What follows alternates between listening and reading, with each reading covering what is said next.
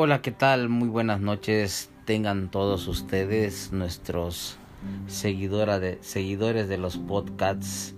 En esta ocasión, pues quiero que continuemos con las historias, esas historias maravillosas que algunas existen y se van transmitiendo de generación en generación y otras surgen como producto de la vida cotidiana en la interacción con los otros, en las aventuras que pasamos en las carreteras, en las montañas, en los hogares, en los distintos puntos donde cotidianamente nos movemos. Quiero agradecer la compañía en este nuevo episodio a mi acompañante de grabación de estudio, mi compañero Axel Martínez. Buenas noches, Axel.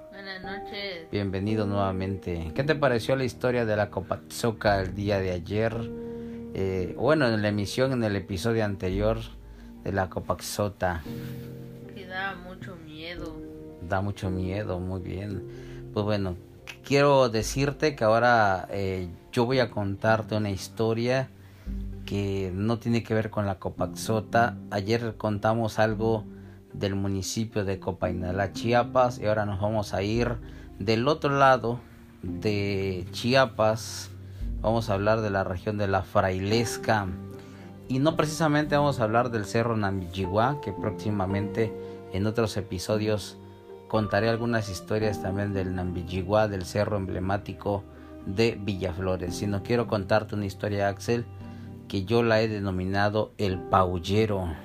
¿Qué te parece? ¿Has escuchado el nombre del paullero? No. Pues bueno, en esta historia vas a conocer qué es el paullero. En breve continuamos, no se pierda la historia que se llama el paullero.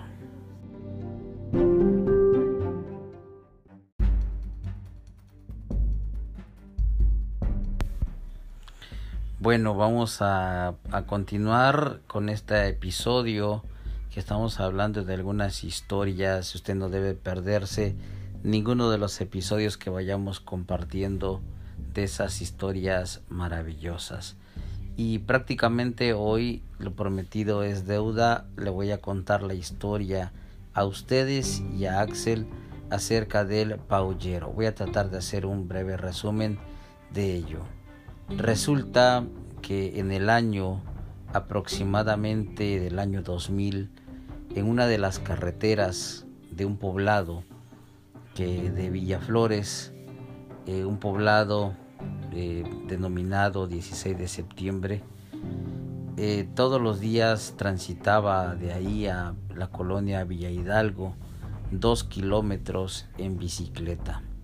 Y es que estudiaba la escuela secundaria en ese poblado. Yo vivía en la colonia 16 de septiembre y estudiaba la escuela secundaria por la tarde en la colonia Villa Hidalgo de Villaflores, Chiapas. Entraba a las 3 de la tarde y salíamos a las 9 de la noche de clases. Eh, yo manejaba una bicicleta color roja. Resulta que en la temporada de lluvia a veces pues a las 9 de la noche que salíamos eh, para no mojarme. A veces la lluvia pues tardaba mucho tiempo, no, no paraba, era interminable las cantidades de agua, lluvia que caía en aquella noche espesa, oscura. Y afortunadamente un amigo me daba eh, posada en su casa y mis papás ya sabían que cuando era así, que llovía mucho, pues yo me tenía que quedar allá pero los papás son también desconfiados y no, no, haya sido que le pasó algo a mi hijo y esas cosas. Y me quedé esa noche, una noche lluviosa, me dio posada mi amigo, me quedé en casa de sus papás, de él. Y eso de las 12 de la noche alguien tocó a la puerta de la casa de mi amigo.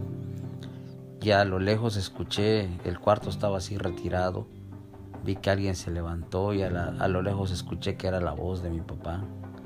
En ese momento me levanté y, fui a ver y mi papá me dijo, oye hijo, ¿te vas a ir? O este, nada más vine a, ver que estuvieras bien aquí en casa de, de estas personas que siempre te dan una posada cuando llueve. Y al ver que mi papá estaba ahí, se iba a regresar solo caminando eh, dos kilómetros, pues mejor prefería acompañarlo. Saqué mi bicicleta y pues caminamos, decidimos caminar porque no podíamos subirnos los dos a la bicicleta, estaba oscuro, aún llovía un poco, camino de terracería. Y emprendimos el camino, salimos, la casa estaba en el centro de la colonia, caminamos las calles de la colonia, salimos a las afueras de la colonia había una bodega donde se almacenaba maíz y el punto de referencia que, que limitaba una colonia con lo otro era un árbol de Guenacastle. Y lo más interesante es que del árbol de Guenacastle, a un kilómetro aproximadamente, estaba el panteón de la colonia, donde llegamos o se llega a darle cristiana sepultura a nuestros muertos. Y en el trayecto del Guenacastle hacia el panteón es donde ocurre la historia del paullero.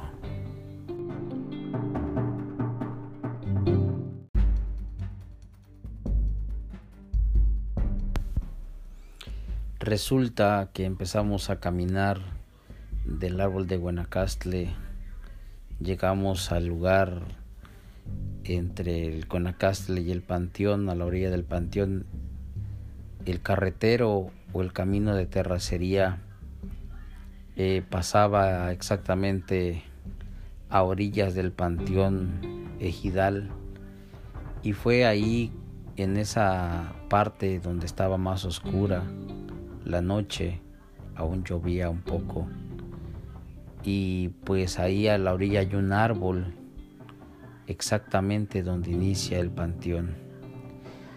Justamente ahí cuando pasábamos, escuchamos, sentí que detrás de nosotros alguien nos seguía. Yo no dije nada hasta que justamente cruzamos la orilla del panteón, que eran escasos 100 metros que había que cruzar. El silencio permeaba, se sentía, no se escuchaba ni el cantar de los grillos, ni el, ni el de las ranas, todo era silencio, solo la lluvia se escuchaba. Sin embargo, la sensación de que alguien nos seguía se empezó a sentir justamente en ese tramo, en ese árbol que si no mal recuerdo se llama o le llaman el totoposte. Eh, caminamos y sentimos que alguien nos seguía. Yo percibí que también mi papá sintió lo mismo que la sensación de la persecución pasamos, teníamos que bajar vereda abajo para llegar hasta un arroyo que por la cantidad de lluvia siempre se crecía. Pasando el arroyo se divisaba otro árbol, otro árbol de Guenacastle. Llegamos hasta ahí, empezamos camino arriba. Cuando llegamos a la cima, a escasos 200 metros, empezamos a divisar las, las casas de la otra colonia donde vivíamos. Ese momento, escasos tres o cuatro minutos, fue de mucha tensión cuando sentíamos que alguien nos perseguía. Cuando logramos encontrar la luz, el foco amarillo, la luz amarilla de la primera casa del poblado, le dije a mi padre, seguí o escuché o sentí que algo nos perseguía. Y fue justamente eso que mi padre también me dijo. Yo no te quise decir nada para que no te acobardaras, pero efectivamente había algo que nos perseguía.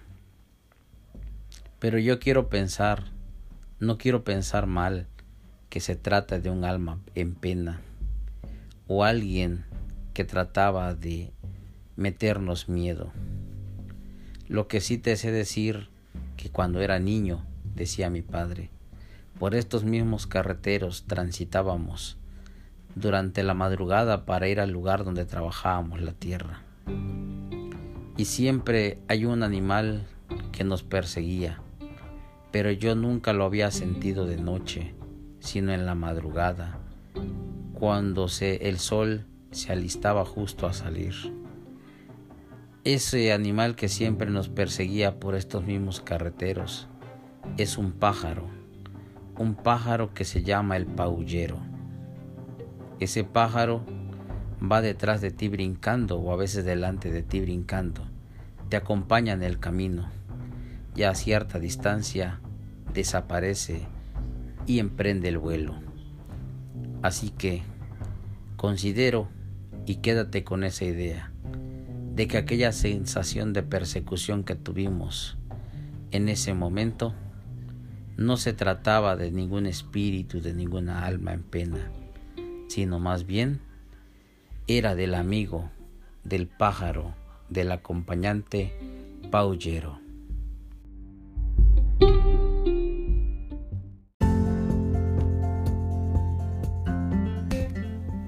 Bueno, y es así amigos que llegamos al final de la historia del paullero, una breve historia que surge a partir de la vida cotidiana. En el caminar de aquellos senderos, aquellos caminos de terracería allá por los años 2000. Y bueno, ya no voy a entrevistar a mi acompañante Axel porque con esta historia que acabo de contar, ya es de noche, estamos haciendo esta grabación en la noche, se acaba de quedar dormido, así como ustedes lo escuchan. Mi acompañante de estudio de grabación se ha quedado dormido y qué sensación de alivio me da verlo dormir tranquilamente y placenteramente. Y ustedes que nos escuchan, no se pierdan más historias. Escuchamos sugerencias de qué otras historias usted quiere escuchar. Los esperamos con gusto. Mi nombre es Rausel Martínez. Los espero en la próxima, en el próximo episodio. Seguiremos narrando historias.